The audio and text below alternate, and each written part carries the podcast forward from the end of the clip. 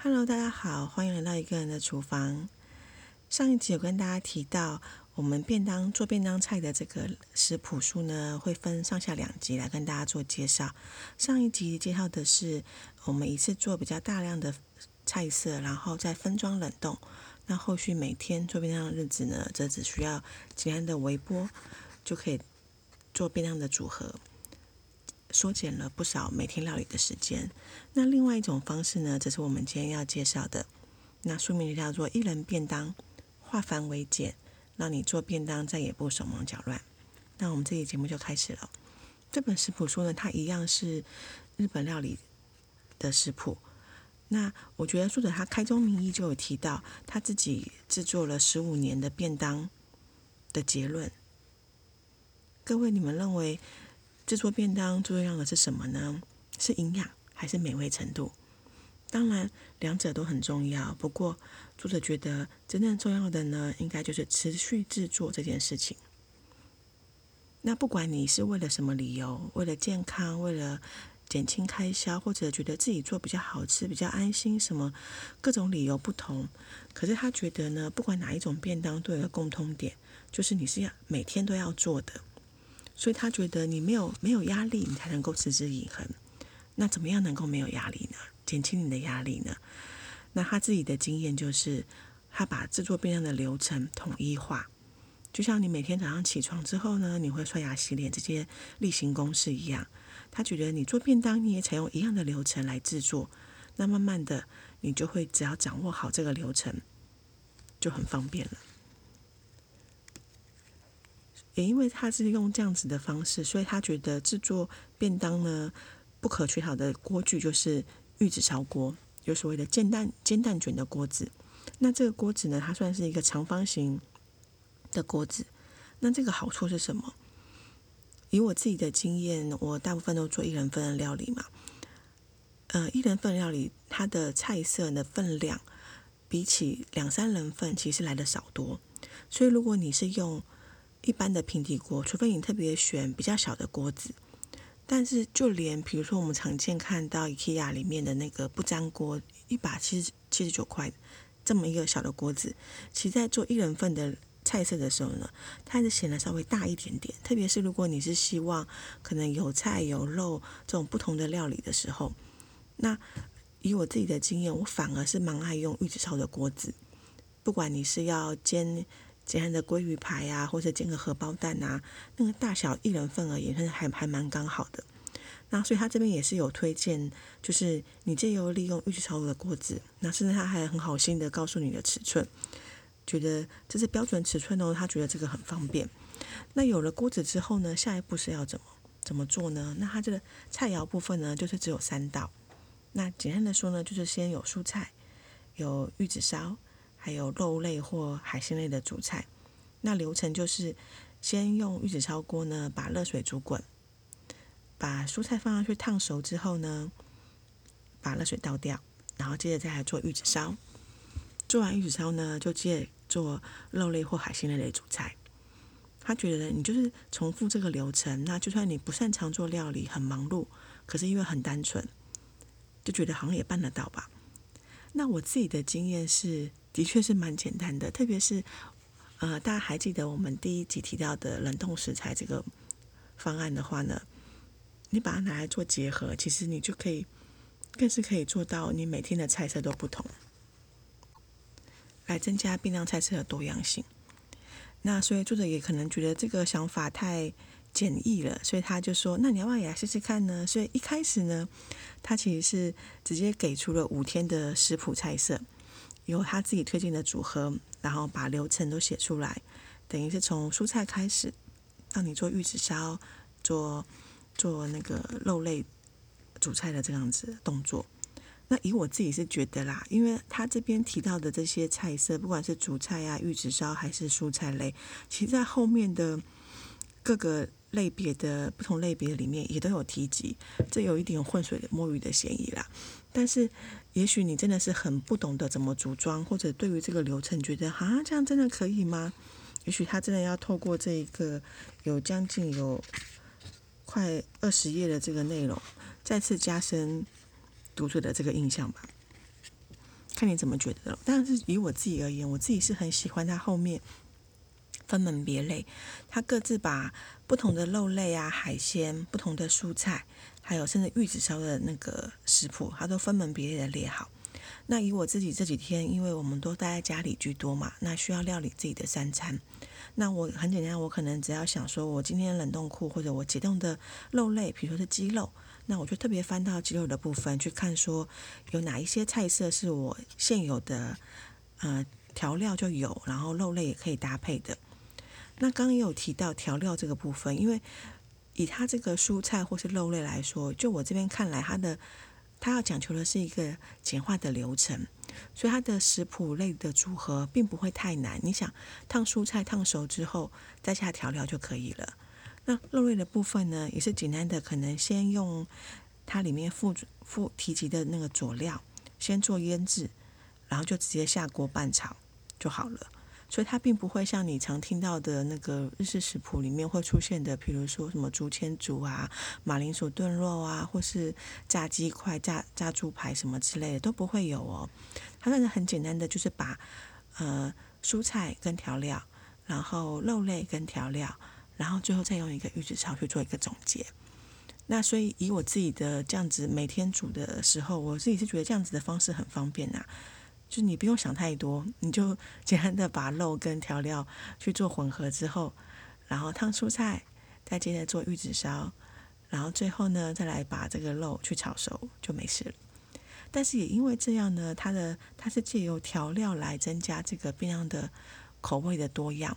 所以如果你是完全的新手，家里的调味料没有这么多的听众朋友的话，这个食谱在对你而言一开始的难处可能会高了一点点。毕竟刚刚提到这个是日本日本作家、日本料理家所写的食谱嘛，所以它里面的一些调料呢，也还是比较偏日系口味哦。所以如果光是以蔬菜来讲的话呢，你简单的烫熟之后，你后面可能可以拌香松、拌华菇，或者拌柴鱼片，或者红姜啊、柚子、胡椒这些我们常常听到的日式调味料。当然也是有一些常见的，比如说你用盐啊、蚝油啊，或者咖喱粉，或者单纯只用高汤颗粒粉去做调味，或者辣油都是可以的，就看你自己做一做变化。那我自己毕竟里面的菜色它不可能列到所有的蔬菜嘛，所以我后来也是会尽量去根据里面的调味方式，然后用自己喜欢的蔬菜。毕竟大家都知道，台湾的蔬菜其实比起日本算是种类很多的。然后参考里面的调味方式去做自己喜欢的调味，甚至有一次我在煮饭的时候呢，我就很 gay 啊，我就不是只烫一种蔬菜，我是烫了三种。那下场是什么？因为每一个烫熟的蔬菜我都要先沥干，再下调料去拌匀，对不对？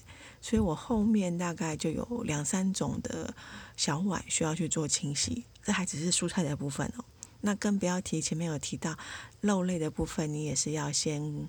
大多数是要先跟调味料去做拌匀的动作，再下锅调料嘛，再再下锅做组合，做做那个烹调。那还有玉子烧，你也是要先拌匀，所以你这样数一数，你就至少有四五个碗，你需要去在做预先处理的时候就要做清洗的。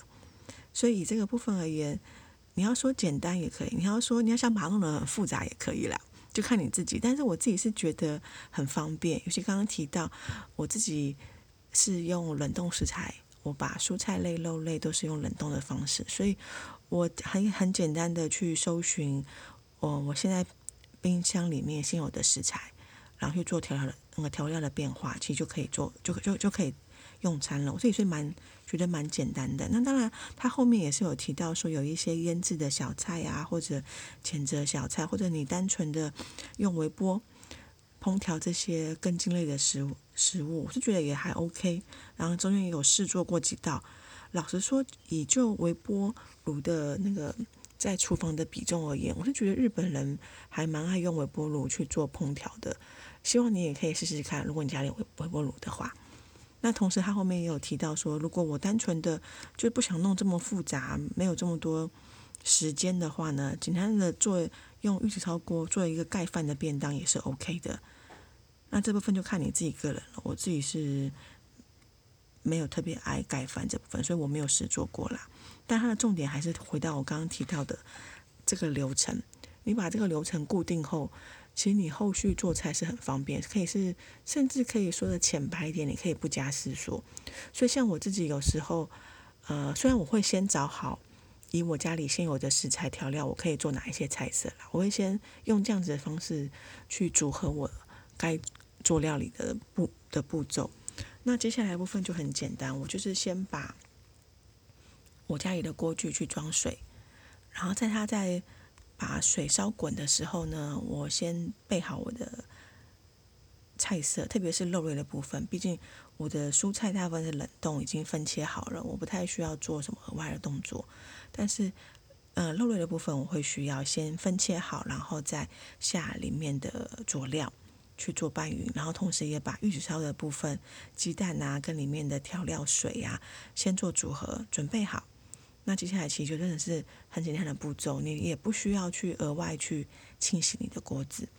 那像我自己家里用的锅具呢，我并不是因为这本书买了之后就特别去买了玉子烧锅，因为我本来家里就有一个那个伊特利所购入的那个方形的有两格的那个锅子，虽然大小跟这个食谱书。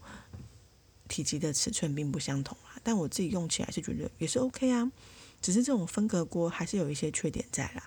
那之后呢，如果有机会的话，我也会在后续的节目里跟大家分享我自己使用的锅子，还有一些厨房家电，那使用上来的一些优缺点，都会在后续的节目跟大家分享。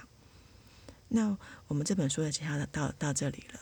其实我觉得在之前的节目也有提到，你食谱书。呃，你要可能要自己去做组合，你没办法奢望一本食谱书完全切中你的需要或者符合你的口味。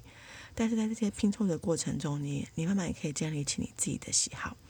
那这段疫情的时期间呢，我相信很多人开始自己下厨、自己做菜。以我自己的立场，我是觉得这本书还蛮适合新手的。你不用想说我要做了一个多复杂、多厉害的菜色，但是同时它。在备齐调味料这一点呢，也许有一点点的难度。但以我自己而言，我现在家里的橱柜里固定会有的，有日式美乃滋，然后番茄酱，然后简单的酱油、味淋、酒，这个我们就还有醋，这个就先不提了。虽然那个变化也很多，大家知道。但是除了这些基本的调味料之外呢，我还有的就是咖喱粉，然后柴鱼片。然后萝卜丝，然后还有海带芽，干燥海带芽。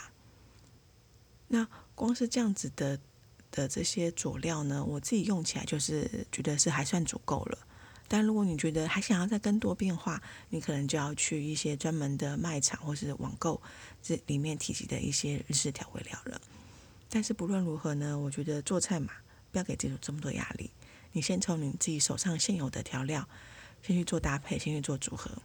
如果你觉得不够了，或者想尝尝看一些新的口味，像咖喱，刚提到的咖喱粉，也是我最近才开始使用的。慢慢的去增加你自己橱柜里调味料的那个种类，也是下厨的一个乐趣哦。那我们这期节目就先到这里了。希望接下来的日子呢，大家我们待在家里，好好防疫，好好做菜。那我们下集下集再见喽，拜拜。